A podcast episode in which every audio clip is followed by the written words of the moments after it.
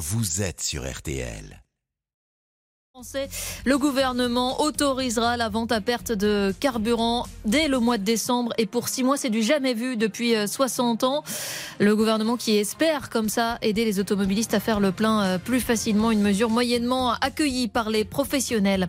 Gérald Darmanin, le ministre euh, de l'Intérieur, attendu à Rome dans la soirée pour rencontrer son homologue et évoquer la coopération européenne face à, l'immigration. Et cela alors que l'île du sud de la Sicile, l'île de Lampedusa, a vu débarquer plus de 8000 personnes la semaine passée. Et puis Fabio Grosso, nouvel entraîneur de l'Olympique lyonnais, le technicien italien a été présenté officiellement euh, ce matin. L'OL qui reste sur 5 matchs et aucune victoire en ce début de championnat de Ligue 1. Trois défaites et deux nuls pour les Gaunes. La météo pour cet après-midi avec vous, euh, Louis Baudin, c'est encore bien orageux. Oui, orageux, notamment là à l'est du Rhône. Je vois beaucoup d'averses en ce moment et des orages sur le département de l'Isère notamment, mais plus généralement quasiment de la Méditerranée à la région Rhône-Alpes, sur le Jura. Nous avons des averses qui vont se prolonger tout au long de l'après-midi, d'où la vigilance hein, en Ardèche, dans la Drôme ou encore dans l'Isère. Puis dans les autres régions, bah, de nouveau régime d'averses. Ça commence là près de l'Atlantique, sur la Charente-Maritime, ça remonte sur la Normandie. Bref, toutes les régions allant de l'Atlantique au nord-est seront de nouveau concernées en cours d'après-midi. Un peu plus de soleil comme entre les Pyrénées et le Languedoc. Et puis les températures, bah, ça commence à baisser. 19 hein. à 24 degrés pratiquement euh, sur toutes les régions situées au nord de la Loire, 25 à 28 degrés ailleurs et encore 31 à Ajaccio. Et pour demain?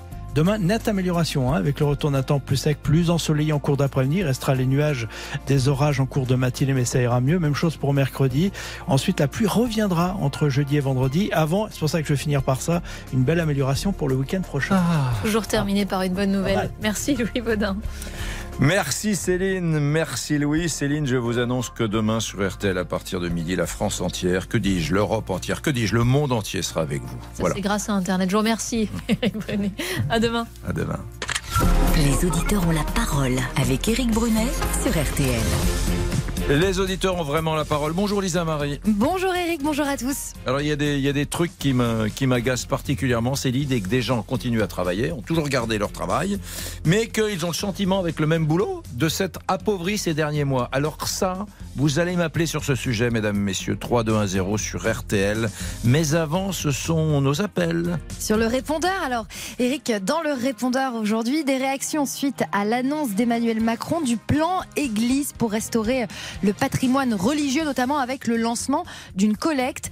Pour Yann, restaurer c'est bien, mais il faut un vrai projet rénover un, bâtiment public parce qu'une église c'est un bâtiment public, pourquoi pas, mais il faut avoir un projet derrière. Si c'est la rénover pour l'empêcher de tomber en ruine, bah quelque part ça sert à rien si on n'en fait rien derrière. Quand je discute avec les élus, souvent bah, ils rénovent, mais euh, ils ont aucun projet pour l'église derrière. Bah, l'église c'est pas qu'un lieu de culte. Aujourd'hui on peut y faire des concerts, des expos, des choses comme ça, mais il faut que ça soit euh, préparé et étudié évidemment en amont.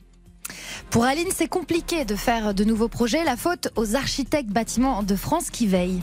Le problème, c'est qu'on ne peut pas faire ce qu'on veut quand on veut rénover une église. On est obligé de, passer par les bâtiments de France. Et si on ne suit pas la procédure, vous ne pouvez pas rénover l'église. C'est impossible. Et je suis bien parlé, je suis bien placé pour en parler parce que justement, on le vit dans notre village. On ne peut rien faire puisqu'on n'a pas l'aval des bâtiments de France. Et en plus, il faut suivre toute une procédure qui est très très chère. Vous devez faire, faire appel à des architectes. Enfin, bref, c'est très très compliqué. Très très compliqué on, on restaure pas assez le patrimoine en France. Quand vous pensez que le tourisme, c'est l'or français, le pétrole français. Le patrimoine, c'est pas, il faut pas le restaurer juste comme ça parce qu'il est là. Il faut le restaurer parce qu'il fait rentrer des devises, euh, des mhm. euros en France, quoi. Ça nourrit des gens, des hôteliers, des restaurateurs.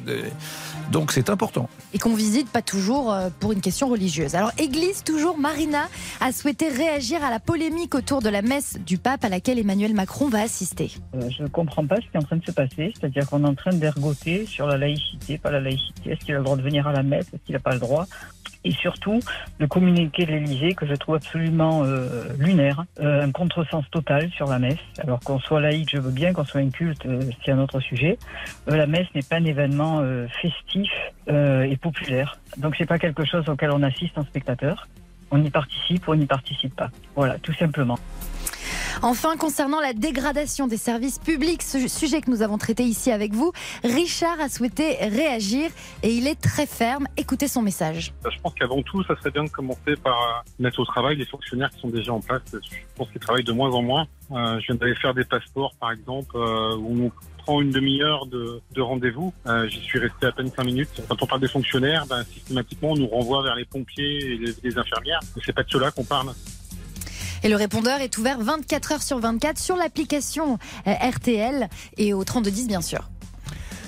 Bien, les amis, vous nous appelez au 3210. Lisa Marie l'a dit. Lisa Marie, nous allons parler de ce sentiment qu'ont certains Français de, s'appauvrir. Mais pas de s'appauvrir en perdant leur métier, ce qui pourrait se comprendre, enfin leur travail, leur emploi, mais de s'appauvrir en, en, gardant le même job, quoi. J'ai le même métier, j'ai les mêmes charges, et pourtant, je suis plus pauvre qu'avant. J'ai le même salaire, voire même, j'ai été augmenté, mais je suis plus pauvre qu'avant.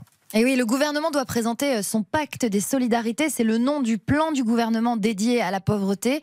Alors, euh, des aides donc, mais pas de hausse de salaire. Enfin, pas vraiment. Donc, on vous, on vous pose la question. Est-ce que le travail ne paie plus? Est-ce que le travail permet encore de changer de niveau de vie? Est-ce que vous avez un sentiment euh, de déclassement? Et c'est aussi notre question RTL. Alors, notre question RTL du jour, c'est avez-vous l'impression de vous être appauvri? Et vous êtes 81% à répondre oui. Alain est avec nous, il a composé le 3-2-1-0, c'est les auditeurs ont la parole sur RTL. Alain, bonjour. Bonjour Eric, bonjour à vos auditeurs. Est-ce que vous avez le sentiment de vous être appauvri, vous Alain? Oh ben, complètement. Moi, je suis conducteur routier, donc euh, si on devenait milliardaire en étant conducteur routier, ça se saurait. Mmh. Et, aujourd'hui, oui, euh, moi j'en suis comme beaucoup de Français, j'en suis à, à calculer. Euh, vous voyez, par exemple, mon, mon plein, c'est 15 euros en plus. 15 euros, moi, je faisais pas mal de choses.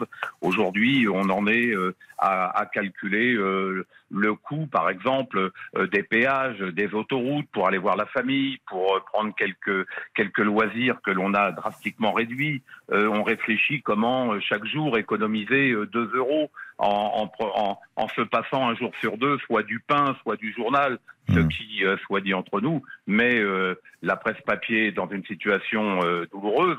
Et aujourd'hui, nos boulangers ferment deux jours par semaine. Maintenant, c'est régulier pour faire une économie sur l'énergie du four.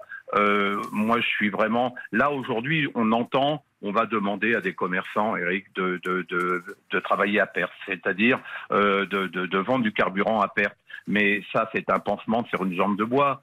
Euh, comme je disais tout à l'heure à la personne qui m'a accueilli, euh, on en est quand même à, à 60-70% de, de taxes de TIPP sur les, la taxe intérieure sur les produits pétroliers. Mmh. Est-ce que, est-ce que ça n'est pas un des leviers sur lequel on pourrait agir? Euh, du gouvernement et non pas demander à des commerçants de vendre à perte. C'est une hérésie, c'est quelque chose. Mais, mais, mais on, est, on va où? On marche sur la tête, c'est pas possible. J'adore ce que vous dites, hein, vraiment, euh, bravo, parce que ça, c'est vraiment une intervention solide, euh, argumentée, bravo. juste un truc, c'est que euh, finalement, euh, c'est le serpent qui se mord la queue, la France, parce que euh, bien évidemment, on a un, système social qu'on aime, qui est sans aucun doute le plus généreux du monde, même si, enfin, en tout cas, le plus coûteux. Hein. même si certains commencent à dire ça marche plus aussi bien qu'avant. Bon, en tout cas, le plus coûteux. Mais pour le financer, eh bien, pour le financer, il faut des rentrées fiscales. Et jamais, jamais, l'État ne baissera les taxes sur l'essence. Voilà, malheureusement, c'est à se taper la tête contre les murs. Mais bien sûr, puisqu'il faudra d'une façon ou d'une autre le récupérer ailleurs. Donc, euh, quelque part, euh, là, là, on dit aux commerçants, vendez à perte. Mais les commerçants, ils ont quand même des infrastructures qu'il faut amortir, qu'il faut entretenir. Il faudra bien leur verser une compensation. Mmh. Donc aujourd'hui, on va, on va, on va, on va faire quelques centimes, un geste, on va demander d'ailleurs aux, commerçants de faire un geste de quelques centimes, mais ces quelques centimes, il va, il va falloir à un moment ou à un autre les retrouver quelque part pour équilibrer la balance. Vous, vous, l'avez souligné très justement, euh, Eric. C'est, c'est nous, enfin moi aujourd'hui, je suis complètement, euh, suis, euh, oui, vous l'avez dit, on a un régime social qui est un, modèle social qui est parmi euh, les plus généreux du monde, sans aucun doute. Euh, mais, mais en même temps, euh, alors moi je vais pas être, je vais, je vais pas dire ça, ça marche plus aussi bien aujourd'hui que ça marchait avant. Oui, bien sûr, il y a une, il y a, il y a la réalité, il y a la réalité, il y a la mondialisation, il y a tout ce que l'on voit, ces, ces bateaux qui arrivent partout en Europe, il y a, il y a, il y a le dérèglement climatique, il y a un tas de choses. On pourrait on pourrait passer en revue tellement de tellement de sujets dramatiques qui se passent aujourd'hui. aujourd'hui, oui, les gens vont travailler, mais ils en sont encore à, à compter. Il y a des gens pour lesquels le 20, c'est la fin du mois. Il n'y a plus un rond sur le compte en Bien banque. sûr. Euh, alors donc euh, mettre des petits pansements comme ça. On a parlé la, la, semaine dernière des, de l'explosion des demandes d'avance euh, sur salaire. Alors ça c'est de plus en plus fréquent. Restez avec nous, restez avec nous parce que euh, vraiment c'est une très bonne intervention. Je continuerai à prendre ceux qui arrivent au, au, au 3 2 1 0. Bien sûr, on sera avec Elodie, Thierry, mais j'aimerais que vous restiez un peu avec nous. À tout de suite. Les auditeurs ont la parole jusqu'à 14h30 sur RTL. Éric Brunet. 13h, 14h30. Les auditeurs ont la parole avec Éric Brunet sur RTL. 13h13, avez-vous l'impression de vous être appauvri ces derniers temps? Mesdames, Messieurs, il s'est bien de se passer un truc inouï. Je n'ai jamais vécu ça de toute ma vie de journaliste. Euh, le standard de RTL a pété, Mesdames, Messieurs. Je sais pas, vous avez dû tous appeler en même temps. Il n'y a plus de standard. J'espère qu'il va être réparé dans les prochaines minutes. Nous avons déjà Elodie et Thierry qui étaient avec nous. On les garde, ceux-là. Mais vous pouvez plus nous joindre pendant quelques minutes hein, au 3 2 1 0. Mais je, je voudrais quand même qu'ils ne peuvent pas nous appeler sur l'appli, laisser si, un si, message si, et on sûr. les rappelle? Bien sûr, il y a toujours Ah. moyen de nous contacter. Il faut nous écrire sur l'application RTL. C'est super pour- simple, hein, parce que quand vous dites vous nous écrire, j'imagine le timbre, l'enveloppe. Ah non, non, non, sur l'application en deux clics, vous pouvez comme ça intervenir, mais pensez bien à laisser euh, vos coordonnées, votre numéro de téléphone pour qu'on puisse euh, nous ra- vous rappeler, puisque tout de suite. on peut vous rappeler. Génial. Elodie est avec nous. Bonjour Elodie. Bonjour Eric, bonjour à tous. Dans quel coin êtes-vous? Alors je me situe sur Annecy. Sur Annecy. à Annecy, en, à Annecy, en Haute-Savoie. C'est très beau Annecy, hein, c'est une des plus belles villes de magnifique. Alors, France. ouais.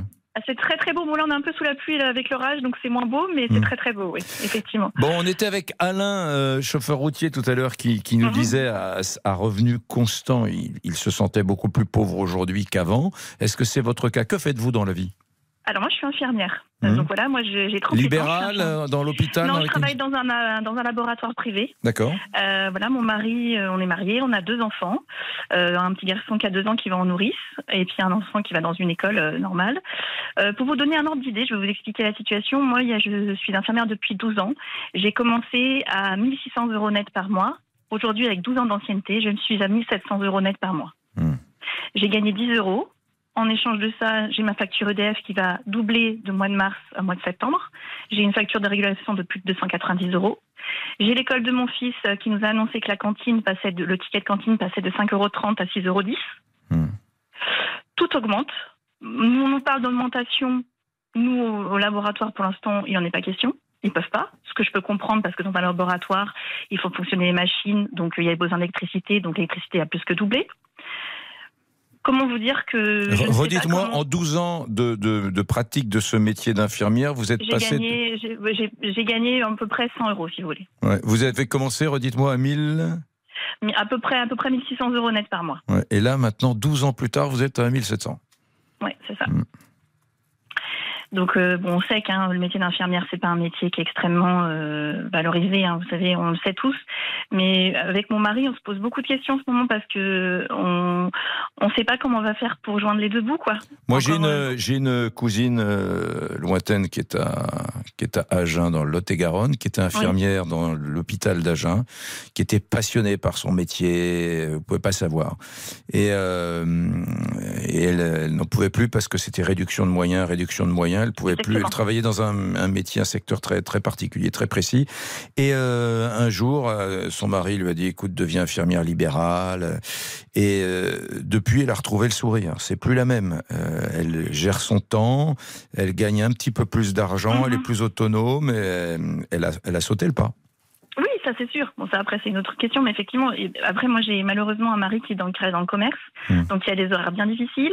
Donc trouver une nourrice, euh, Ouais. bon, déjà les nourrices, je vous dis pas ce que ça nous coûte. Hein. Moi j'ai un contrat de 35 heures, je suis plus, à plus de 700 euros par mois de nourrice et on me donne à peu près même pas 100 euros d'aide. Hmm.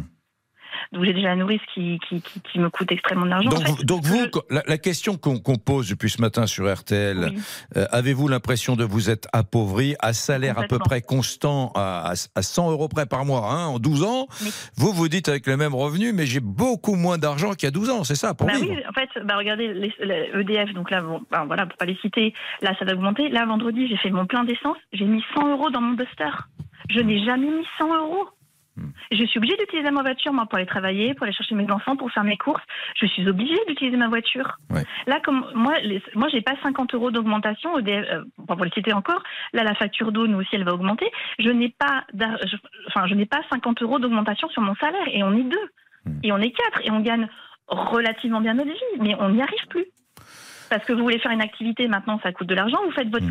Hmm. mon salaire ne sert uniquement à payer mes factures. Hmm. Attendez, Elodie. Alain, vous êtes toujours là, Alain? Oui, oui, absolument. Je ne vous ai pas demandé d'où vous étiez, vous, Alain Comment? Je ne vous ai pas demandé de quel coin de France vous veniez. Alors, moi, je suis dans Lyon à côté d'Auxerre. Tout à fait. Donc c'est intéressant parce que deux, deux métiers très différents, hein, Elodie et vous, vous euh, chauffeur de poids lourd, et Elodie infirmière, euh, voilà, euh, à Annecy.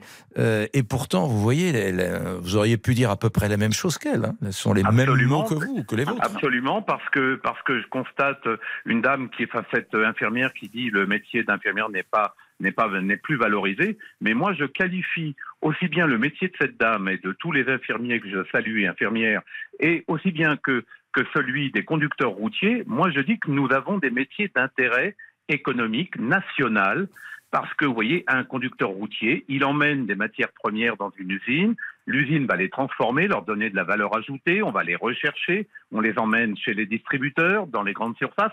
Donc on est vraiment un des rouages élémentaires et pourtant, et pourtant, eh bien ma foi, on va travailler aujourd'hui, comme l'a très justement dit cette dame, on va travailler pour payer les factures. C'est avilissant d'être d'aller se crever au boulot. Moi, je fais euh, les routiers euh, font, les infirmières font euh, des, des, des, journées de fous et, et on en est à attendre une aide substantielle des pouvoirs publics.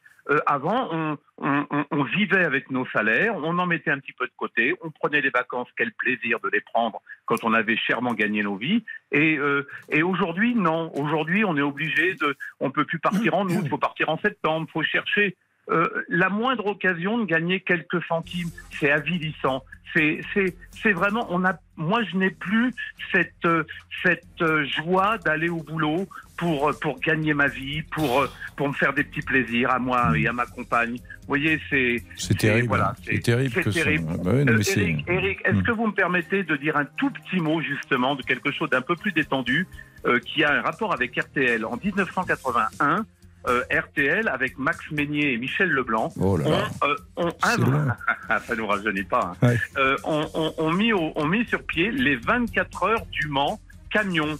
Eh bien, le week-end prochain, au Mans, sur le mythique circuit Bugatti, il y aura la 38e édition des 24 heures du Mans camion. C'est l'avant-dernière manche du championnat de France camion. Et euh, je, je, je, vraiment, je pousse tout le monde à venir encourager notre championne, la seule femme euh, du championnat de France camion, qui s'appelle Jennifer Janiek.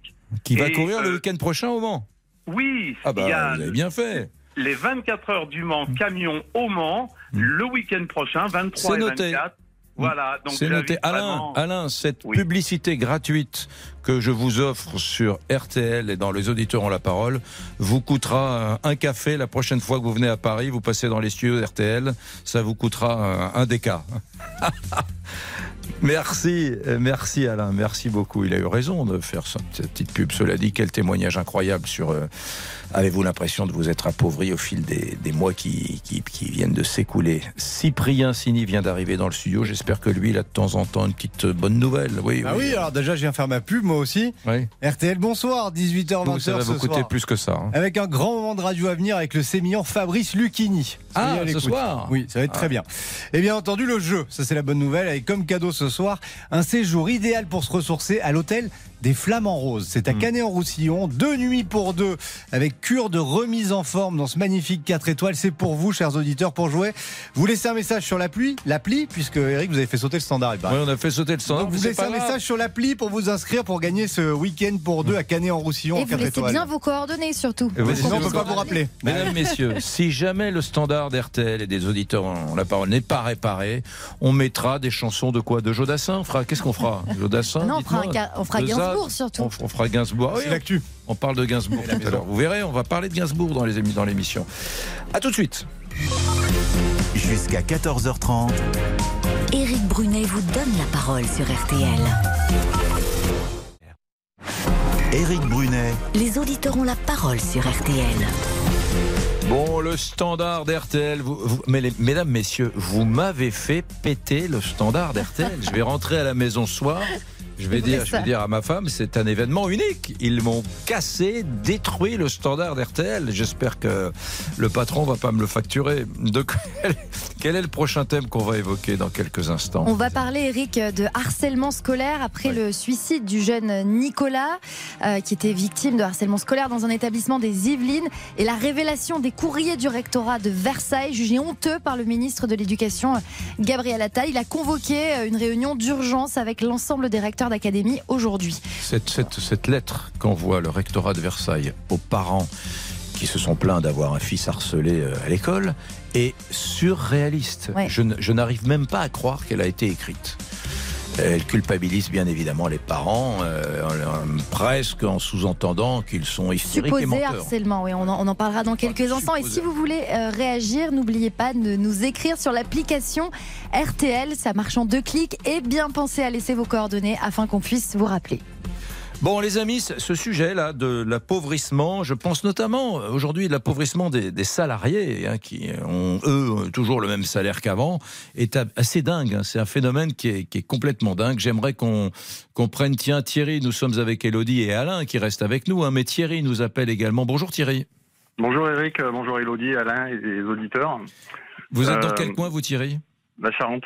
Ch- En Charente, d'accord, très bien. On fait, le tour, on fait un tour de France comme ça. Un tour de. France, j'adore. Et vous êtes, vous êtes salarié Que- que- que- Quel est votre Ouais, je, métier je suis salarié, je suis gestionnaire de site. D'accord. De, de site, euh, gestionnaire de site euh, internet Physique et Internet, ouais. Oui, d'accord. Bon, euh, racontez-moi alors, est-ce que vous avez un Ah, je- salaire à peu près constant, vous, depuis des mois? Ouais, j'ai un salaire constant et, euh, et en fait après c'est c'est de la mathématique. Hein. C'est pas une impression, c'est une réalité qu'on s'appauvrit. Puisque nous, nos salaires, gé- je vais généraliser pour tout le monde, quasiment euh, 99% des salariés basiques n'ont pas d'augmentation. Alors que tout, comme disait Elodie, l'électricité, c'est même pas, c'est même plus des augmentations, c'est même plus des pourcentages, c'est des coefficients multiplicateurs. L'électricité. Et moi, ce qui me fait peur, c'est le pétrole, parce que le pétrole, en fait, euh, j'ai l'impression c'est c'est l'axe médian de toute l'augmentation, parce qu'il va enchaîner plein de choses. Le pétrole augmente, donc le carburant augmente, donc les transporteurs vont augmenter, donc les marchandises finales dans, dans le rayon de la grande surface que je vais acheter vont encore augmenter, parce que le coût du transport. Et moi, ce qui me fait peur, c'est que dans deux mois, il va falloir commencer à se chauffer. Alors l'année dernière, Monsieur le maire, il nous disait de mettre des cols roulés. Cette année, il va nous, mettre- il va nous dire quoi? De mettre des blousons? Des doudounes. Les deux, non mais c'est moi ça, moi c'est catastrophique. On travaille comme euh, alors par contre je me met- je me permettrais juste une petite réflexion euh, vis-à-vis d'Alain qui euh, euh, euh, rien de rien de grave. Pour moi euh, toutes les professions sont importantes en France, que ce soit le balayeur cantonnier parce que sans lui bah, les rues seront pas belles, ou le chauffeur routier qui amène la marchandise, ou l'infirmière, ou le médecin, ou tout- toutes les professions sont importantes. Chacun apporte un- un- une pierre à l'édifice de la France. Et le problème, c'est que nous, simples citoyens, le seul levier qu'on a, c'est de faire des économies. Mais à un moment, on ne peut plus économiser sur rien. Alors le gouvernement, s'il vous plaît, faites pareil, faites des économies. Euh, euh, ou taxer ou taxer l'hyperluxe. L'hyperluxe, euh, payer une bagnole 850 000 ou la payer 600 000, ça va pas les gêner. Eux. Ils ont qu'à mettre une télé à 35. Enfin, je sais pas, il faut trouver une solution. On peut pas continuer comme ça. C'est Euh, pas ce- possible. tout est- et je, vais vous dire, je vous écoute. hein. Je- je- pendant que vous parlez, je réfléchis à ce que vous dites. Et franchement, je vois pas tellement d'issue. Parce que taxer toujours le sujet de taxer les riches, mais taxer les riches, euh, la, la- la- la- la- la réussite, c'est un truc qui se fait pas- dans, pas- un dit- cocon dit, euh, favorable. Euh, Eric, euh, ouais. Eric, je, je suis désolé, je vous reprends, je suis désolé. Je n'ai pas dit taxer les riches, j'ai dit taxer les produits de l'hyperluxe. Ouais, les produits de l'hyperluxe. ouais, Je veux dire, quelqu'un qui a les moyens d'acheter un sac à 5000, s'il le paye 5003, franchement, ça va pas le déranger. Alors que moi, le paquet de pâtes à 2,20€ au lieu d'un 80, ben, ça me dérange. Oui, oui, je comprends, bien sûr, je comprends, je comprends. Les produits de luxe, on va, on va regarder si pendant la, la réclame, là, si les produits de luxe euh, euh, bénéficient enfin d'une taxe supplémentaire. Bon, restez avec nous, restez avec nous, et je reprendrai Thierry, Elodie, je vais aller voir pendant la pub si, euh, si le standard est réparé. Dans les auditeurs ont la parole, à tout de suite. Éric Brunet vous donne la parole sur RTL. Jusqu'à 14h30 Les auditeurs ont la parole avec Éric Brunet sur RTL. 13h32, merci de votre fidélité les amis, parce que ici je vous raconte pas, à RTL on voit passer des, réparateurs de, de, standards, car oui, oui, voilà, quand je vais sortir de ce studio tout à l'heure, je pense que j'aurai droit au reproche du patron qui me dira qu'est-ce qui s'est passé.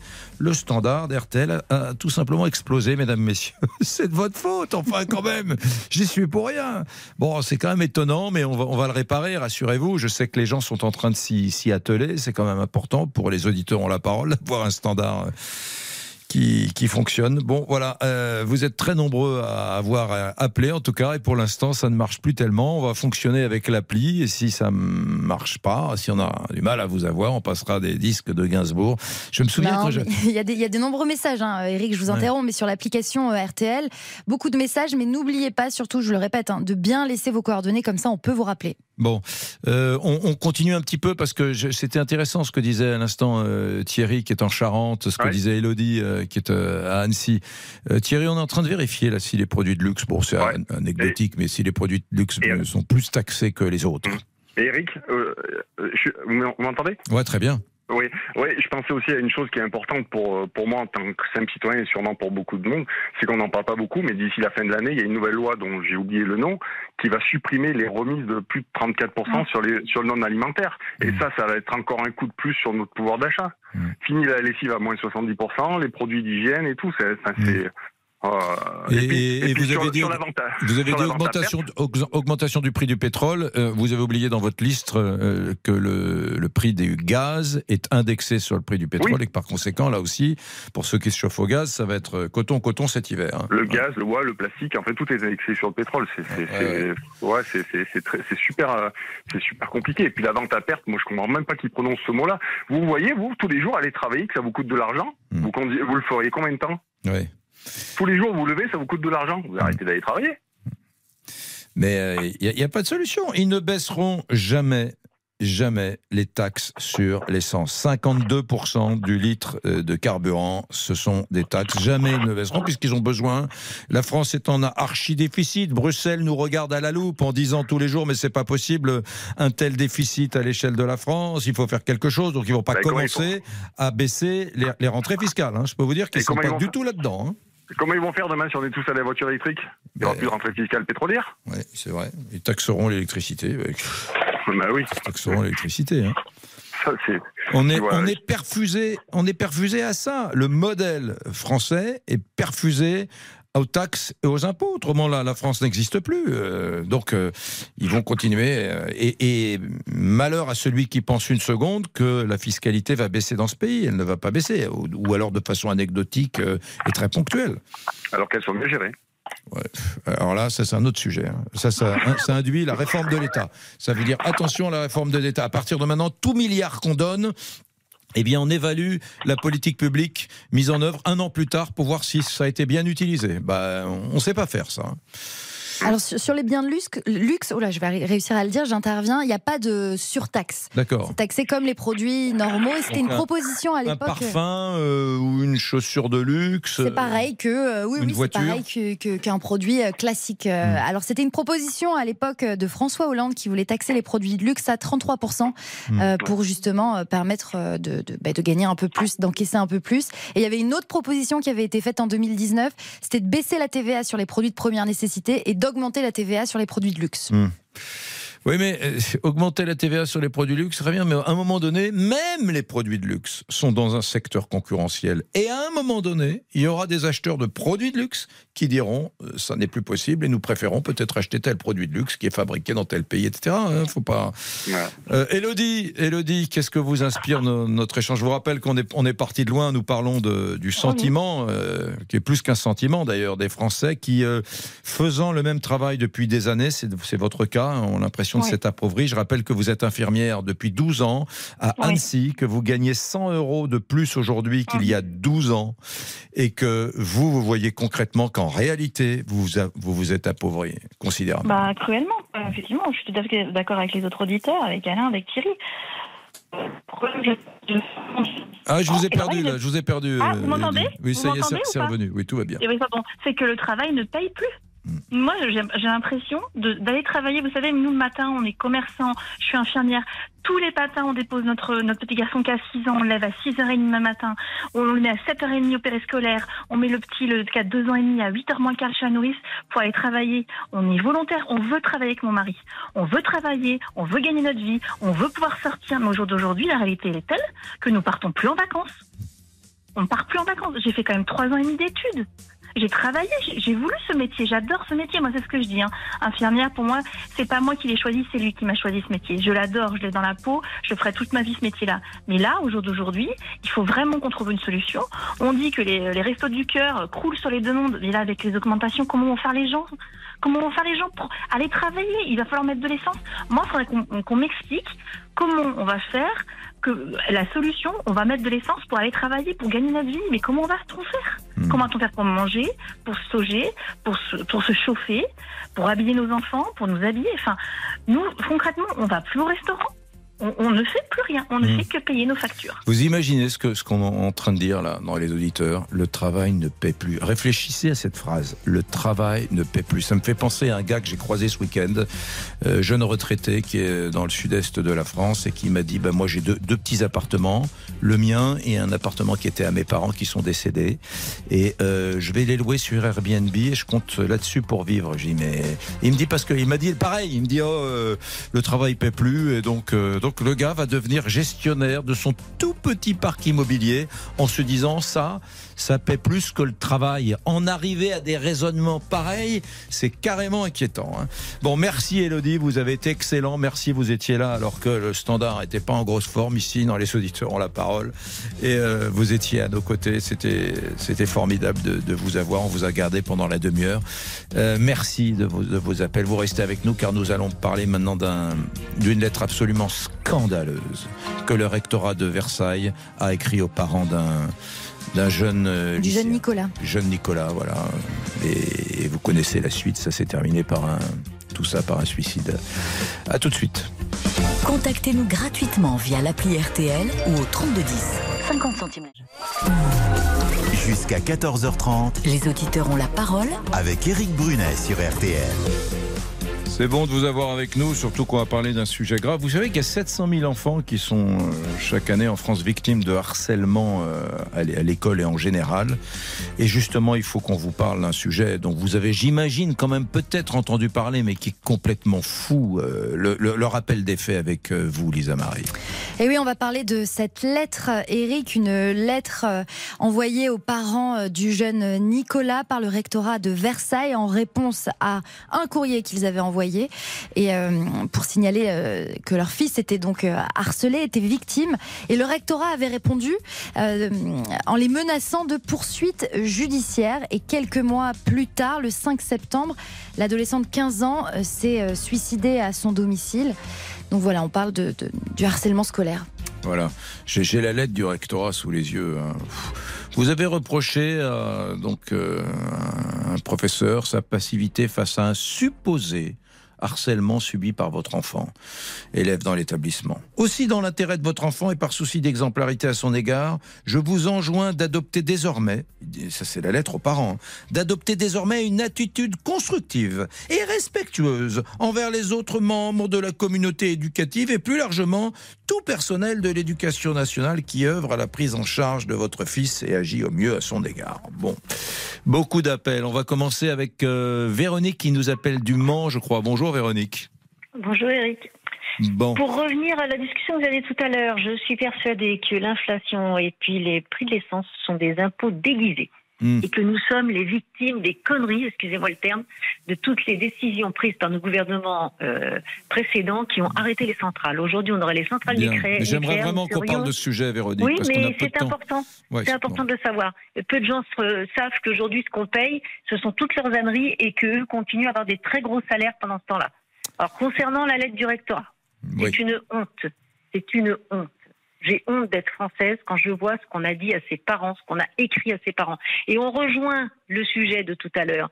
C'est que nous avons une série de fonctionnaires qui sont tranquilles, bien assurés de leur poste, qui seront jamais virables et qui ont aujourd'hui, vis-à-vis de nous, les, les pauvres abrutis qui payons en permanence, une arrogance qui est inadmissible. Hmm. Et c'est partout. Ce n'est pas que l'éducation nationale, c'est aussi le pôle emploi, la sécurité sociale, euh, vous avez euh, les impôts. Tous, les mairies, ils ont beaucoup, enfin les mairies moins parce qu'ils sont vraiment au contact du citoyen.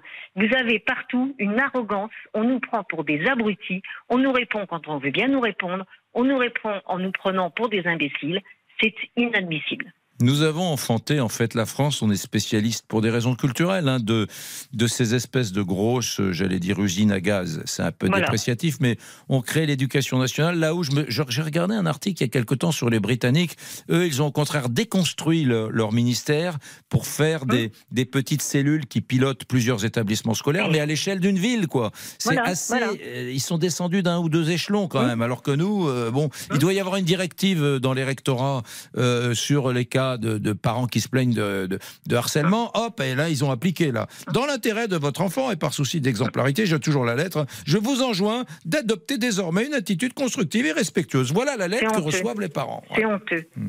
C'est honteux. C'est, je ne je, je, je, je vous jure, j'ai honte, j'ai honte. Quand je vois ça, je dis, mais qui est devenu la France?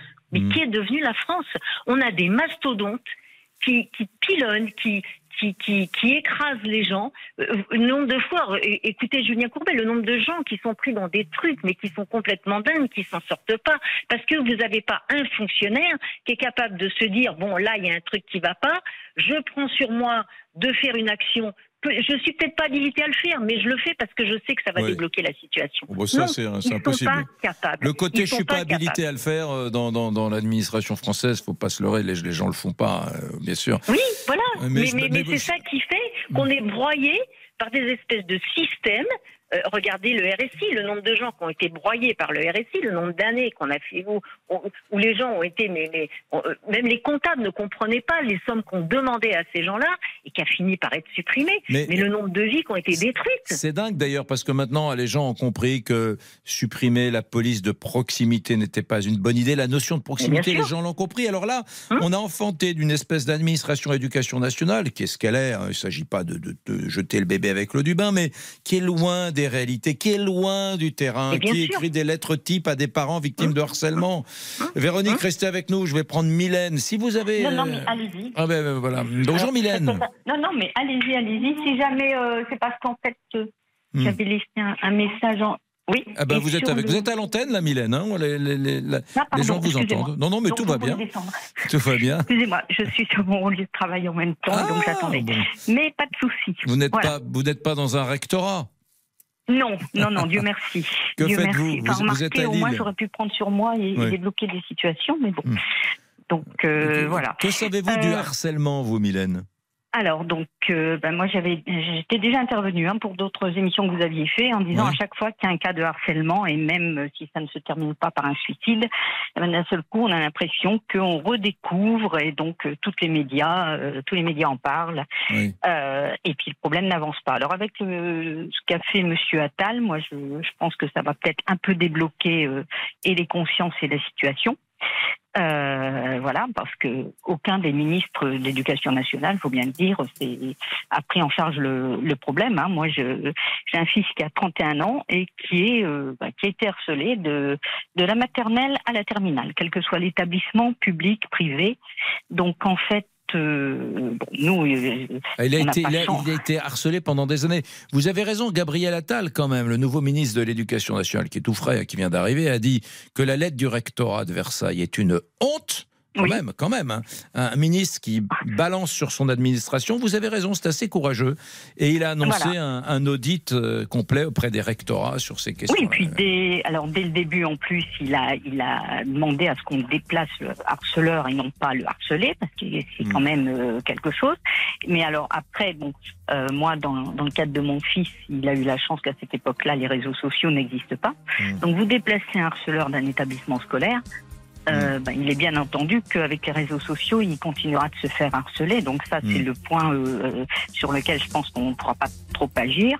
Euh, quant à déplacer effectivement le le harceleur, c'est très bien, mais moi je pense qu'il faudrait déjà en plus que ce harceleur ait mm. une éviction scolaire de 15 jours à un mois. D'abord, ça ferait prendre conscience aux parents que vous avez des parents qui qui vont défendre leur enfant harceleur. Je hmm. pense que s'ils sont, entre guillemets, encombrés par leur enfant pendant un mois parce qu'il n'y a pas de classe, parce qu'il faut le caser, parce que ceci ou cela, et euh, éventuellement, bah, si c'est euh, dans le cadre de l'enfant, euh, avoir une consultation avec le psychologue, parce que hmm. ben, le harceleur, il faut bien, il faut bien se demander pourquoi, pourquoi il oui. fait. Là où c'est compliqué, c'est quand c'est des groupes, quand vous avez 12, 12 gamins dans une classe qui harcèlent un, autre gamin. imaginez l'éducation nationale virer, retrouver un établissement pour les 12 harceleurs, c'est bien évidemment, ils n'ont pas envie de ça. Je peux le comprendre. Euh, restez avec nous, Mylène. Euh, Victor, est-ce que le, est-ce que le standard d'RTL est réparé? Eh bien, Eric, je vais vous décevoir. Non, le standard n'est toujours pas réparé, mais en revanche, l'appli, elle, fonctionne très bien et nos standardistes vous rappellent depuis l'application RTL. Et vous nous laissez également beaucoup de messages à l'image d'Hélène de Saint-Brieuc. Les suicides de Nicolas, l'INSEE et tous les autres jeunes victimes de harcèlement sont des événements tragiques. Je suis enseignante et nous sommes démunis face à la haine que peuvent déverser les jeunes sur les réseaux sociaux. Et on termine avec Frédéric dans la Meuse. Il est bon, ce nouveau ministre de l'Éducation nationale, c'est bien qu'il fasse bouger les choses, mais je crains que le problème ne soit plus profond. Il faut aller plus loin. Une minute de réclame, on se retrouve juste après. On continue à parler du harcèlement et de cette lettre surréaliste envoyée par le rectorat de Versailles aux parents de Nicolas qui s'est suicidé. À tout de suite. 13h, 14h30. Les auditeurs ont la parole avec Eric Brunet sur RTL. 13h, 14h30. Les auditeurs ont la parole avec Eric Brunet sur RTL. Beaucoup d'appels. Nous allons quitter euh, l'île euh, où se trouve Mylène, mais Mylène reste avec nous. Hein. On va aller euh, du côté de Lyon, département du Rhône, où se trouve Richard. Bonjour, mon cher Richard. Bonjour, Eric. Y a-t-il eu dans votre famille des, des, personnes qui ont été harcelées à l'école, Richard? Oui, effectivement. ma fille a subi du harcèlement scolaire l'année dernière. Euh, elle a été scolarisée dans un, établissement euh, de, du, Rhône, à l'Arbrel. Oui. Euh, ça s'est manifesté tout doucement, des petites brimades qui sont montées crescendo. Donc nous, on, a fait le nécessaire auprès de, de l'établissement qui au départ nous a un petit peu euh, un petit peu botté en touche, c'est-à-dire qu'il a il pensait que c'était notre fille qui provoquait les, situations de harcèlement. Euh, ensuite, il s'est rendu compte que l'élève était euh, connu pour ce genre de fait. Le harceleur, oui. Le harceleur, oui, tout à fait. Mais pour autant, le chef d'établissement n'a rien fait. Hmm. On est allé le voir à plusieurs reprises, on lui a tendu la main pour euh, qu'il fasse le nécessaire pour aider notre fille. Parce que nous, on voyait qu'un mal-être commençait à apparaître chez elle. Et euh, ne voyant euh, rien de la part de l'établissement, euh, on a décidé d'agir, c'est-à-dire qu'on a déposé une plainte en gendarmerie. Mmh.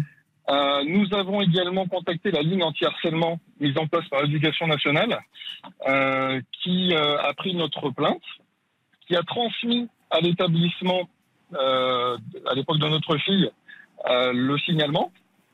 Et de, à partir de ce signalement, ça fait vivre un enfer à notre famille. C'est-à-dire que. Vous êtes, c'est, vous, c'est vous les harcelés qui êtes devenus un problème pour le chef d'établissement et l'école, c'est ça? Oh, C'est même pire que ça, c'est pour l'institution euh, dans sa globalité. C'est-à-dire que notre fille a été convoquée par la psychologue scolaire. Euh, elle lui a fait faire des tests pour voir si elle était au potentiel. Euh, enfin, sans rentrer dans les détails, elle s'est aperçue que notre fille, effectivement, avait, avait un mal-être. Euh, qu'elle pensait que ce mal-être venait de la maison. Et du coup, elle a, elle a fait un signalement à la maison du Rhône. Et nous nous sommes retrouvés en, très peu de temps avec euh, des assistantes sociales euh, convoquées à la maison du Rhône. des, des menaces. Énorme. donc c'était vous la source du problème? Exactement. Mais euh, attendez, est-ce que euh, parce que les gens qui vous écoutent se disent euh, ah ben peut-être que c'est peut-être que c'est vrai. Quels, quels, étaient, Richard, les faits, la nature? C'est une question que je voulais vous poser tout à l'heure. Et quand vous me dites votre fille était harcelée, que que, que, que se passait-il en fait concrètement? On lui ah, on lui faisait des messages sur les réseaux sociaux, on lui on l'insultait, on lui dit. C'était oui, en fait c'était des, des, insultes, c'était des, des, brimades, elle était bousculée. Euh, dans, le, dans les interclasses ou même, euh, euh, même pendant les cours parce que l'élève était dans sa classe. Mmh. et comme on a dit au chef d'établissement, en fait, ce, ces faits, quand ils sont répétés et répétés à une période très courte, bah, c'est la définition même du harcèlement. Tout à fait. Voilà. Et, mm. et donc, notre fille était, enfin, a été vraiment dégoûtée, et je ne peux pas donner d'autres mots, de, de l'institution. C'est-à-dire qu'elle n'avait plus confiance dans le personnel mm. scolaire. C'est incroyable. Elle, elle, elle s'est livrée. Hmm. Et en fait, elle s'est rendue compte que ça s'est retourné contre elle. Ben, ça ressemble un peu au tout début de l'affaire de Nicolas, c'est-à-dire que ce sont les parents qui se retrouvent culpabilisés et l'enfant se dit Mon Dieu, mais qu'est-ce que j'ai fait en disant que j'étais harcelé? Finalement, c'est mes parents qui sont ennuyés, c'est ma famille qui doit rendre des comptes à l'école. Monde à l'envers. Bon, restez. Quel témoignage celui de Richard, mais quel témoignage incroyable hein, au 3-2-1-0 aujourd'hui. Euh, enfin, faut pas que je frime avec le 3-2-1-0 parce que le standard Jean-Alphonse Richard est en panne aujourd'hui. Je sais pas si vous devez avoir dans l'heure du crime tout à l'heure des appels. Mais on, a, un standard en des, panne. Des invités qui seront en ligne avec nous, mais j'espère hum. qu'on va pas. Ah, on peut, par ça marche. On peut de l'autre côté, voilà. De quoi allez-vous parler? Alors aujourd'hui, écoutez, il y a 12 ans, euh, Dominique Strauss-Kahn rentrait en France. C'était en septembre 2011. Il venait de passer 4 mois à New York, euh, où il euh, a été menacé d'être jugé. Pendant quatre mois, il y a eu un, énorme suspense au cœur d'une affaire qui a changé évidemment sa vie et celle d'une femme de ménage qui était alors anonyme, Nafissatou Diallo. C'est bien sûr l'affaire du Sofitel que je vais vous raconter aujourd'hui. 14 mai 2011, DSK accusé d'agression sexuelle. Tout était contre lui. Toutes les charges semblaient réunies euh, pour un procès au pénal où il risquait des années de prison. Eh bien non. Tout s'est effondré, pas de procès au pénal, pas de procès au civil. Pourquoi euh, Nafis Tatou Diallo regrettait ces dernières semaines encore l'absence d'un procès? Mais que s'est-il passé? Et comment la défense de Strauss-Kahn a gagné la partie? Et à quel prix surtout? Mmh. On va vous raconter un petit peu les, les coulisses de cette histoire euh, incroyable et dont on ne sait encore pas, dont on ne connaît pas encore tous les détails. C'est dans l'heure du crime, 14h30. C'est l'affaire DSK Nafissatou Diallo. A tout de suite, mesdames, messieurs. Euh, nous irons voir également euh, l'auditeur ou l'auditrice du bout du monde. Je vous amène. Allez, je vous donne un indice. Les Carpates. Un petit indice. À tout de suite. Politique, sport, culture, l'actualité complète en un clic sur RTL. RTL. RTL, il est tout juste 14h01 minute. Ensuite, c'est les infos, le rappel des titres avec Lisa Marie Marquez. Bonjour, rebonjour. Rebonjour. Le gouvernement dévoilera cet après-midi sa nouvelle stratégie de lutte contre la pauvreté, un plan particulièrement attendu dans un contexte de forte inflation. En parallèle, la mesure qui autorise la vente à perte des carburants sera effective le 1er décembre pour une durée de six mois. C'est ce qu'a détaillé le ministre de l'économie Bruno Le Maire. Les départements de la Drôme, l'Ardèche et l'Isère sont placés en vigilance orange pour euh, orage par Météo France. J'ai eu notre correspondant sur place, Raphaël Vantard, qui a noté près de 200 à 300 interventions de pompiers, également des perturbations sur l'A7 avec des coulées de boue par endroits et des personnes ont dû être secourues, même élitroyées parce que coincées dans leur véhicule. Je précise qu'il n'y a pas de victimes. En Ardèche, dans une école primaire de Vion, les enfants et le personnel enseignant ont dû se réfugier au premier étage après l'inondation de tout le rez-de-chaussée de l'école. Et je précise là aussi que tout le monde va bien. Un point sur la météo sur euh, toute la France. Demain, mardi, retour d'un temps plus calme et plus sec. Le ciel restera nuageux dans la moitié nord et ce sera ensoleillé dans le sud. Concernant les températures, elles seront en baisse 11 à 20 le matin, 19 à 26 l'après-midi.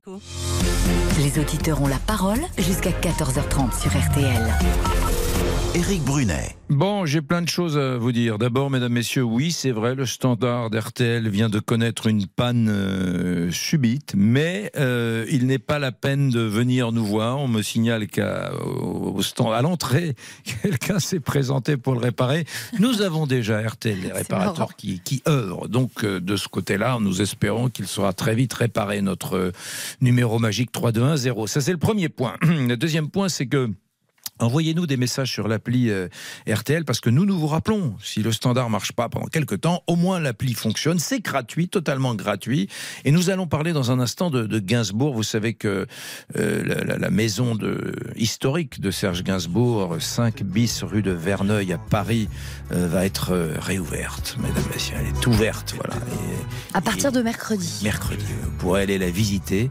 Et on va revisiter, bien évidemment, la musique, les chansons de Serge Gainsbourg tout à à l'heure, dans quelques minutes. Mais la question que j'ai envie de vous poser, c'est est-ce qu'il est toujours 30 euh, ans pratiquement après sa disparition, c'était en mars 1991, le 2 mars. Est-ce qu'il est toujours dans nos cœurs, dans nos esprits Gainsbourg ou euh, est-ce qu'il est-ce qu'il sera d'ailleurs dans le cœur et l'esprit des nouvelles générations hein? Est-ce que c'est quelqu'un qui va passer, un artiste qui va passer à la postérité? Est-ce qu'il est immortel? Est-ce que son œuvre est immortelle? Voilà la question que je vous pose. Vous nous appelez, euh, vous nous appelez pas au 3210. Mais vous nous laissez des messages sur l'application avec vos coordonnées. Et c'est nous qui vous rappelons. Voilà. Allez, tout de suite, euh, c'est le français de l'étranger. J'ai donné un indice tout à l'heure, l'auditeur, l'auditrice du bout du monde. Euh, j'ai donné un, indice, c'était les, Carpates, hein, cette chaîne de montagne. Je pourrais donner un deuxième indice que m'a soufflé euh, Jean-Alphonse Richard, ce serait Dracula. Nous allons en Roumanie. L'auditeur du bout du monde. Bonjour Leïla. Bonjour, bonjour à tous, bonjour à toutes. Vous êtes où alors en, Roumanie, dans la capitale? Exact, oui, je suis à Bucarest, à Bucarest. Dans la capitale roumaine. Dites-nous ce que vous voyez par, par la fenêtre.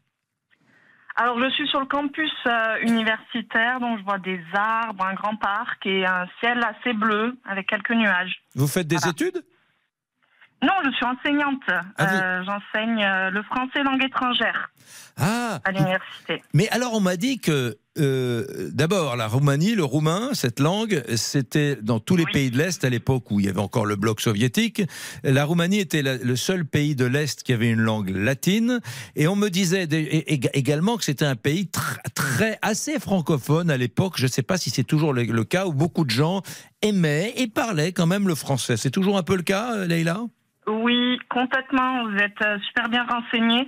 Euh, c'est exactement ça. En fait, le roumain, c'est euh, une langue latine. Elle a des origines latines.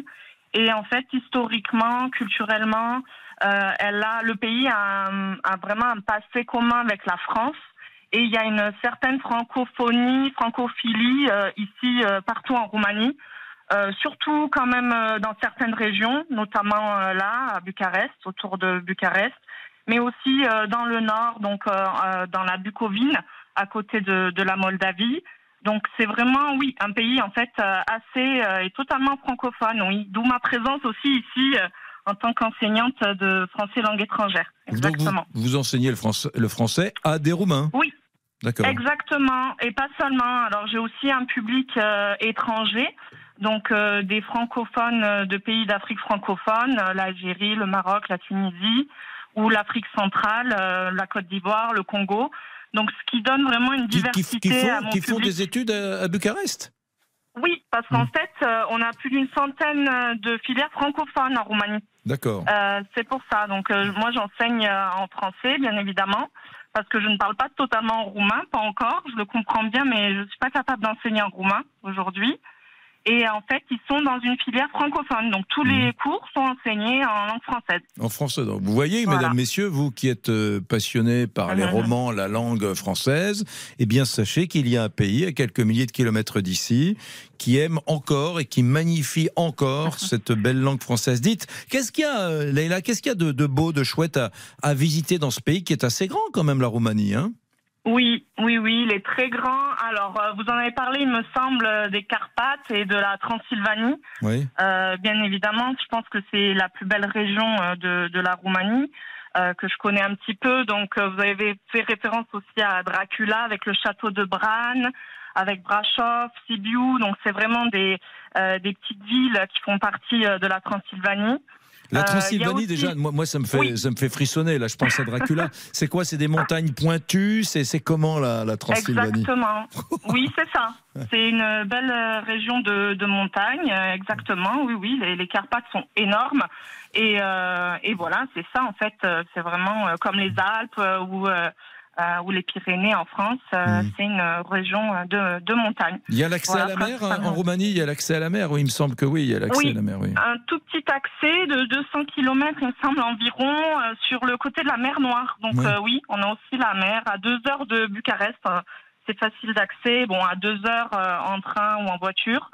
Donc on a le côté mer Noire pour voilà se baigner l'été et passer quelques jours à la mer mer Noire, euh, Ukraine, Russie, guerre, Roumanie, pays de l'OTAN. C'est vrai qu'il y a quelques jours, euh, il y a eu des frappes russes qui sont tombées à quelques centaines de mètres de la frontière roumaine, avec même des morceaux d'obus russes qui sont tombés en Roumanie, pays de l'OTAN. On a, on, a, on a dit, mon Dieu, mais qu'est-ce que c'est? C'est une agression contre un pays de l'OTAN. Euh, ça a été assez chaud quand même, ce qui s'est passé. Hein alors ici, euh, je vous avoue que moi, j'ai rien euh, ressenti, perçu. On est vraiment dans le sud de la Roumanie. Mm. Après, on a vécu vraiment euh, l'arrivée des réfugiés. Je sais que l'université a logé des réfugiés ukrainiens à partir de l'an dernier, donc mm. dès le début de la guerre.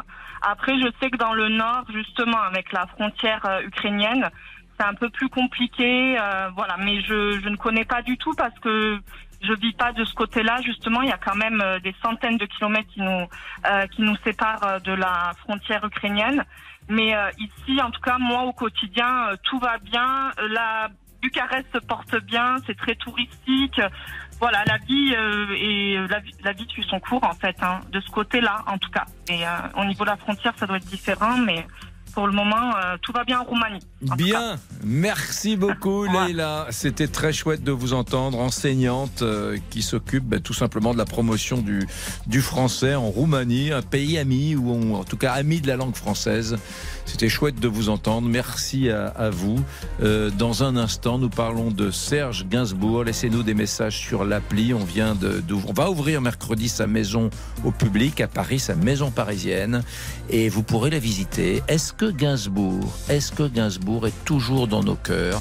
Est-ce qu'il va, cet artiste, passer à la postérité? C'est la question que je vous pose sur RTL. Dans les auditeurs ont la parole. Envoyez-nous vos messages sur l'application RTL ou appelez-nous au 3210. 50 centimes la minute. 13h, 14h30. Les auditeurs ont la parole avec Eric Brunet sur RTL.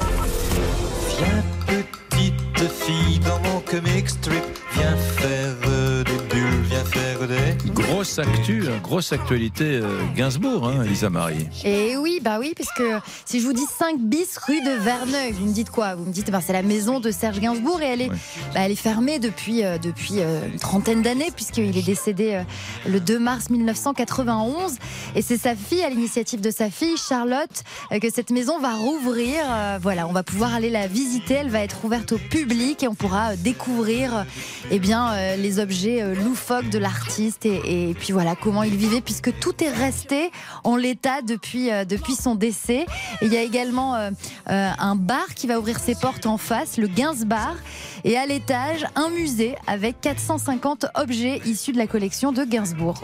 Wow, les, Gainsbourgiens doivent être fous de joie. Vous nous appelez au... Oh non, faut que j'arrête le standard. Et non, l'application RTL avec nous vos coordonnées. des messages sur l'appli RTL, c'est gratuit. et nous avons appelé Thierry et Jean-François. Nous sommes avec Thierry. Bonjour Thierry. Bonjour Eric, ça va bien? Très bien. Quel est votre job, votre métier Thierry? Disquaire. Quoi? Disquaire? Disquaire, oui. Disquaire avec des vinyles? Avec des vinyles, des CD, enfin beaucoup de vinyles en ce moment. C'est vous qu'il faudrait mettre dans un musée. Non, parce que le vinyle revient. Moi, j'ai des, j'ai une adolescente là, euh, elle achète des vinyles. c'est assez dingue ça. C'est déjà 25 ans qu'il revient, mais il revient en force là depuis. Il revient en force. Et vous êtes où? À Lorient. À Lorient, d'accord, euh, Bretagne Sud, euh, ah. Morbihan Sud. Dites-moi, euh, Thierry, Gainsbourg, est-ce que Gainsbourg c'est éternel? Est-ce que Gainsbourg, attention à ce que vous dites, hein. on n'est pas hmm. là pour faire des politesses, on se pose la vraie question, est-ce que c'est un artiste qui sera suivi par les jeunes générations et puis les suivantes? Ah oui, je pense, je pense vraiment, il n'y a pas de raison. Il a fait des morceaux cultes quand même, comme Initial Bibi, aux enfants de la chance. Enfin, il a fait, il a fait euh, Love on the Beat, il a créé des morceaux fabuleux. Il a travaillé pour Jane Birkin. On ne peut pas parler de Serge Gainsbourg sans parler de Jane Birkin, qui a quitté récemment malheureusement. Hmm. qui laisse un grand vide. il a fait, il a fait vraiment des grands albums, des grandes chansons pour Brigitte Bardot, pour Isabelle Adjani, enfin, ce qu'il a fait lui-même pour lui, quoi. Hmm. Il disait que la, musique était un art mineur. Moi, je n'ai jamais été d'accord avec lui. Pour moi, la musique est un art majeur. Ça m'a aidé, ça a aidé beaucoup de gens dans la vie, la musique. Mais je pense qu'il aurait aimé être un grand peintre. C'est surtout ça, quoi. Hmm. C'était un dandy. euh, moi, j'adore cette histoire quand euh, on tourne le film La piscine avec Romy Schneider, Alain Delon et Jane Birkin, qu'il aime. Et euh, il est un peu jaloux parce que Jane Birkin est sur le tournage. Il y a Delon, il y a Maurice Ronet, l'incroyable Maurice Ronet. Et lui, euh, euh, donc il traîne un peu là-bas dans le sud de la France. Il a rien à y faire, mais on le voit le soir à Saint-Tropez, à la terrasse des cafés. Euh, Il se tient, il se tient à distance du, du tournage. hein, on ne sait jamais. hein. parce qu'il a, il a peur que son amoureuse ne succombe au charme de, du très beau Maurice Ronet et du jeu d'Alain Delon. ouais. Oui, vous avez raison. Oui, vous avez complètement raison. Mais Gainsbourg, bah, c'était. euh, moi, ce que je préfère chez Gainsbourg, c'est c'est- c'est Gainsbar, bizarrement. C'est côté Gainsbar. C'est la deuxième période, plus que la première. Je préfère les disques comme You're Under Arrest et Love on the Beat, des choses comme ça. Que ce qu'il a fait au départ, comme le poissonneur des lilas, des choses comme ça que j'aime moins, que j'apprécie moins, mais qui peut des grands morceaux quand même, hein, ça n'empêche pas. Mais c'est une, histoire de goût, c'est tout, quoi. Et euh, ouais, moi, je dans, non, alors, attendez, dans votre boutique, vous êtes disquaire. euh, Est-ce que vous sentez que c'est toujours parce que qui soit dans votre cœur, très bien. Le, le vrai débat qu'on a aujourd'hui, parce qu'on parle presque de patrimoine euh, hum, culturel. Est-ce que vous voyez des gens qui sont toujours des fans de Gainsbourg qui viennent Ah oui. euh, chercher Oui, un oui. disque? Ouais. Il y en a toujours, oui, il y en a toujours, oui, il y en a toujours. Bon, je pense qu'il y en aura toujours. Hein. Pendant, pendant longtemps, en tout cas, je vais pas dire pendant des siècles, j'en sais rien, je suis pas devin, mais en tout cas, il va rester pendant longtemps euh, assez éternel. On peut pas dire ça comme ça, quoi. Il va rester dans nos cœurs et dans. Oui, oui, les jeunes, euh, les jeunes connaissent Gainsbourg, pas tous, évidemment, ils écoutent plus du rap maintenant, donc. euh, Mais bon, il y a quand même des jeunes qui, qui écoutent encore Gainsbourg, oui. Ouais, ça doit pouvoir se slammer un peu. Il y a une dimension assez moderne dans, dans, la, dans les chansons de Gainsbourg. Ah oui, bah oui, oui, on pourrait reprendre comic strip, etc. Musicalement, je dis pas que c'est proche du rap, mais il y a, y a des chansons très mélodiques, mais des chansons qui ont une Ah, c'était un grand mélodiste, hein, Gainsbourg, c'était un très très grand mélodiste. euh, plus écoutez grand, bien. plus grand que Paul Naref. Moi, je suis un dingue des, des mélodies de Paul Naref. Vous croyez que c'est un grand Ouais. C'est Il même sur le même tableau Moi, je dis, je dis qu'il est encore au-dessus. Puis il y a trois personnes, moi, qui me manquent beaucoup, comme j'ai toujours dit. Ça fait, ça fait au moins 20-25 ans que je dis ça. Il y a Gainsbourg, il y a Coluche et il y a Balavoine. Ces trois-là, euh, étaient là aujourd'hui, euh, on serait curieux d'entendre ce qu'ils diraient sur la société d'aujourd'hui, sur le monde d'aujourd'hui. Ouais.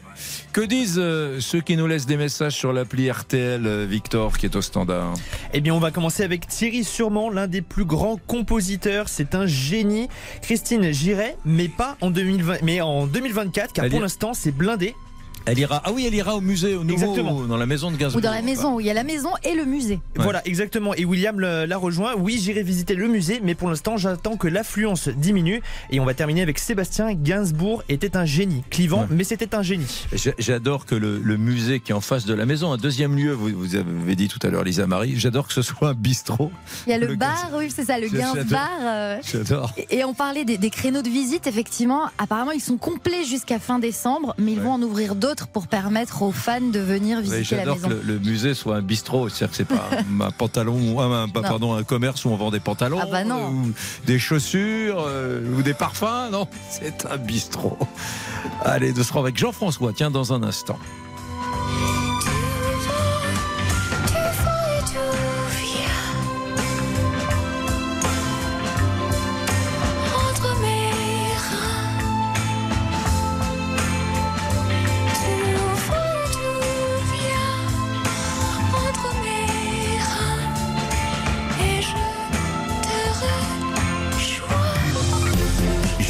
14h30. Éric Brunet vous donne la parole sur RTL. Les auditeurs ont la parole jusqu'à 14h30 sur RTL. Éric Brunet. J'avoue, j'en ai bavé, pas vous, mon amour. Avant d'avoir eu vent de vous, mon amour.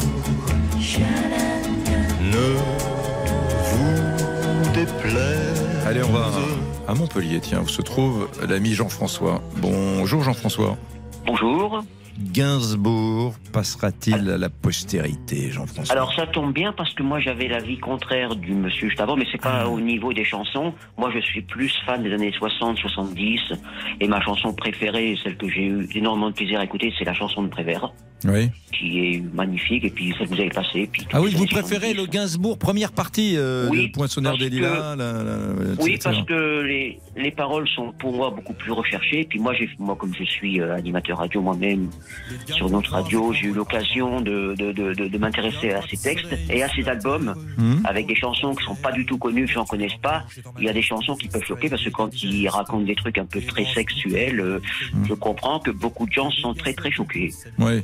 Bon, Et, part et ça, alors, moi, je suis mais fan, alors justement, la question c'est est-ce que vous pensez que justement ce, ce, ce, ce, type, un peu ce Gainsbourg, cet artiste transgressif, euh, euh, est-ce que- provocateur, est-ce qu'il va passer à la postérité ou pas? C'est ça qui m'intéresse. Est-ce Alors, que, moi, j'ai la est-ce que réponse, nos enfants, les petits-enfants, euh, nos arrière-petits-enfants l'écouteront? Comme on lit des bouquins de, je sais pas, d'Émile Zola ou de Victor Hugo, euh, un siècle et demi après leur guerre, après leur mort, pardon.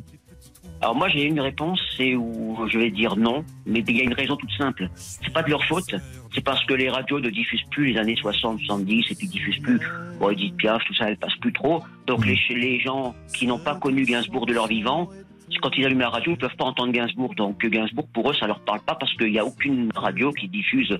Enfin aujourd'hui oui, mais dans 10 ou 15 ans. Gainsbourg va faire comme Edith Piaf ou comme d'autres artistes, euh, Ferré et autres, il passera plus sur les radios, donc pour eux, pour les, la jeune génération, ils, ils sauront même pas citer une chanson de Gainsbourg parce qu'ils diront on n'entend pas Gainsbourg à la radio, on sait pas qui c'est. Donc ça dépend des radios. Si les radios le diffusent comme diffuse Paul Naref régulièrement, euh, dans 10-20 ans, ou comme Johnny Hallyday, Ouais. les jeunes connaîtront Vous, trou- vous trouvez qu'on passe plus Johnny et Paul Naref, par exemple, que Gainsbourg? Euh, Aujourd'hui, euh, oui.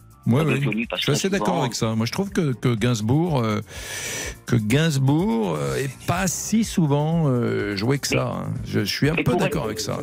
Mais pour être tout à fait honnête, il n'y a plus de radios qui diffusent euh, du Gainsbourg parce que maintenant les radios, c'est bon, il y a plein de radios, ils diffusent et modernes. Bon, on va, pas- on va pas citer leur nom, mais vous voyez bien qu'il n'y a plus de radios qui diffusent Gainsbourg, il n'y a plus de radios qui diffusent euh, le Normand, il n'y a plus de radios. Y toute une catégorie des années 70, 60, ça passe plus.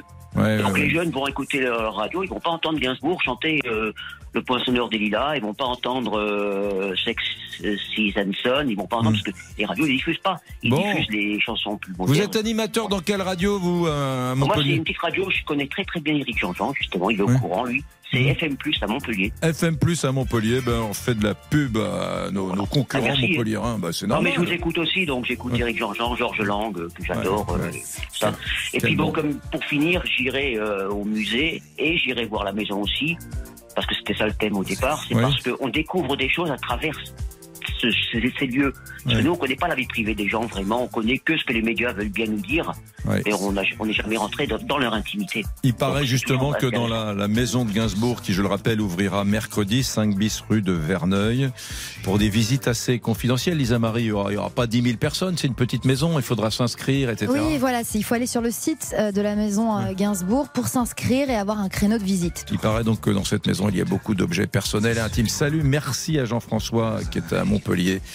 Et je dis bonjour à Jean-Alphonse Richard. Bonjour mon cher Eric. On va parler de Strauss-Kahn dans Ah quelques oui, minutes. hein. Absolument, dans l'heure du crime, c'était euh, il y a 12 ans. Au début de l'été 2011, l'affaire euh, Nafissatou Dal- Diallo, euh, Dominique Strauss-Kahn, deux vies brisées. On vous raconte tout et on vous dit tout. À tout de suite. À tout de suite, on vous écoutera bien évidemment. Je salue les techniciens qui sont en train de réparer le standard d'RTL. Ils ont juste mangé un petit sandwich, me dit-on, et un petit droit à un petit café. On va, on va les nourrir bien, ceux-là quand même. On se retrouve demain à 13h pour les auditeurs ont la parole. Salut les amis. RTL. Bonjour, c'est Ophélie Meunier. Le journal inattendu sur RTL. Chaque samedi, retrouvons-nous pendant une heure en direct sur RTL à 12h30 pour le journal inattendu. Les informations du jour avec les reportages éclairants de la rédaction et un invité qui nous livre son regard sur l'actualité. Le journal inattendu, c'est tous les samedis en direct à 12h30 sur RTL. Vous avez manqué une émission? Retrouvez-la sur rtl.fr et l'application RTL.